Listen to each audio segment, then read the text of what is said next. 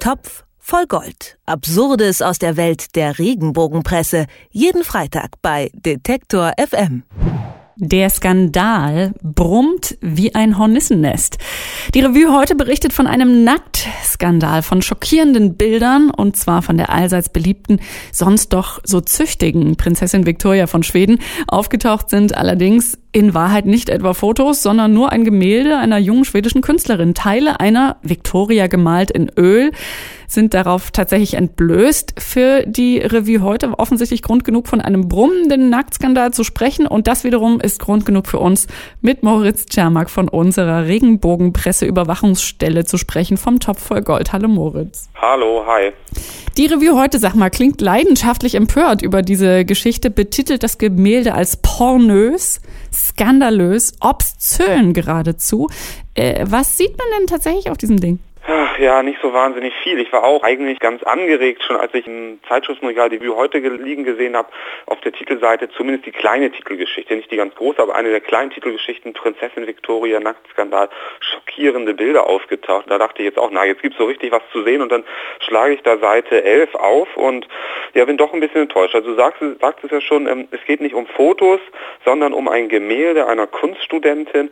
Victoria ist da in royaler Robe zu sehen mit so einer blauen Schärpe, die sie öfter trägt, ein Krönchen hat sie auf, ein rosa Kleid. Und naja, man sieht, äh, dass von ihr aus gesehen rechte Bein etwas entblößt. Man sieht so leicht den Oberschenkel, die Wade, den nackten Fuß. Und das Besondere an dem Bild, und das ist dann eben das Schockierende an diesem Bild laut Revue heute, die Hände von Victoria. Die gehen nämlich Richtung Schritt. Ich würde mal sagen, ähm, sie ist dabei, sich gerade selbst zu befriedigen oder, wie die Revue heute so schön schreibt, sich zu entflammen. Das ist auch ein neues Wort, das ich gelernt habe. Äh, genau, äh, über, über, diese Stelle bin ich auch. Ich, ich, möchte, ich ja, würde genau, sie gerne komplett. Wir müssen, wir müssen sie komplett zitieren, ehrlich gesagt. Ich lese das mal vor breitbeinig und ungeniert führt Victoria die Hand zu ihrem Schoß, um sich selbst zu entflammen. Das klingt so ein bisschen wie in diesen billigen History-Liebesromanen, oder? Die, die Sprache ist genauso total und äh, später greifen sie dieses schöne Wort nochmal auf und brechen von einer flambierten Frau. Auch das finde ich traumhaft. Ähm, also sprachlich wirklich toll, was die Revue heute da fabriziert. Inhaltlich natürlich mal wieder so überhaupt nichts. Also dieses große Versprechen des Nacktskandals, dann hat sich halt eine Kunststudentin aus Schweden irgendwie einen Spaß gemacht und zeigt die Kronprinzessin dann mit einem nackten Bein und sich selbst befriedigend. Na, sehr berechnet natürlich auch.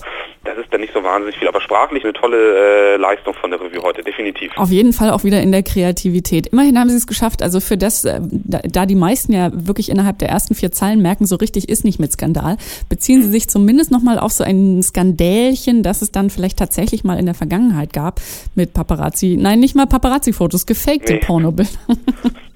Ja, genau. Also ähm, das gibt's ja von jedem Promi, vermute ich fast. Also, wenn man bei Google eingibt, äh, Britney Spears Naked oder Kylie Jenner Naked oder eben Victoria Naked, dann kommt man irgendwie an äh, schlecht montierte Köpfe auf nackten Pornodarstellerkörper und findet die. Die gab's eben dann auch von Victoria seinerzeit, wohl wie die Revue heute schreibt. Die Revue heute schreibt dann aber auch, Victoria ist damals dagegen vorgegangen, rechtlich, wohl auch erfolgreich. Das äh, kann ich auch gut verstehen. Ich hätte, gut, äh, von mir gibt's sowas natürlich auch nicht und wird es auch niemals geben, weil das Interesse gar nicht da ist, aber ich hätte auch keine keine Lust, dass ein Kopf von mir auf einen Pornodarsteller demontiert wird. Im Fall dieses Gemäldes, um das es jetzt in diesem Artikel geht, da schreibt die Revue heute, nun anlässlich ihres Bildes als flambierte Frau, da ist eben das schöne Wort flambierte Frau, verhält sie sich bislang so, wie das von einer baldigen Königin erwartet wird. Sie steht souverän drüber. Bedeutet dann ja auch irgendwie, dass das schwedische Königshaus oder Victoria diesen angeblichen Skandal jetzt auch nicht so wahnsinnig heftig sieht, wie damals bei diesen Pornobildern, den gefälschten. Ja, wahrscheinlich vielleicht auch ein bisschen zurecht. Also ich habe wirklich die Seite nochmal intensiv gescannt und das einzige bisschen äh, echte nackte Haut, was man sieht, ist auf dem Foto der Künstlerin, aber auch dahinter Netzstoff versteckt. Genau, richtig. Da sieht man so leicht angedeutet ihre nackte Brust, denn ich war auf der Fotoseite dieser Künstlerin vorhin noch mal ganz kurz zur Recherche. Die ist tatsächlich, äh, ja, ich würde auch schon sagen, relativ obszön, ähm, posiert gerne auch mal mit Gegenständen, die was Fallisches haben und so weiter. Also das ist schon genau ihr Thema und deswegen passt dieses Gemälde von Victoria dann auch ganz gut rein in ihr künstlerisches Schaffen. Aber genau, also die einzig wirklich nackte Sache, die man sieht, ist da doch eher von der Künstlerin und nicht unbedingt von Victoria. Trotzdem schreibt die Revue heute, dass Schweden entsetzt ist. Also wo genau findet das Entsetzen statt? Konntest du da irgendwas zu rausfinden? Nee, leider nicht. Da ist mein Schwedisch, glaube ich, auch zu schlecht. Also auch da habe ich versucht, äh, das zu verifizieren, was die Review heute schreibt. Denn sie zitiert mir so ein bisschen, die Kommentare reichen von ekelhaft über wie geschmacklos bis hin zu, das Bild weckt in mir das eklige Gefühl einer Vergewaltigung. Ich habe jetzt so in der internationalen Presse nichts gefunden, in der deutschen dann sowieso nicht. Ja, mein Schwedisch ist einfach zu schlecht. Also da, da komme ich nicht weiter, ob das tatsächlich stimmt oder nicht. Ich weiß nicht, ob der Skandal tatsächlich brummt wie ein Hornissennest, wie die Revue heute eben auch so schön schreibt. Vielleicht ist es auch nur in der deutschen Klatschpresse.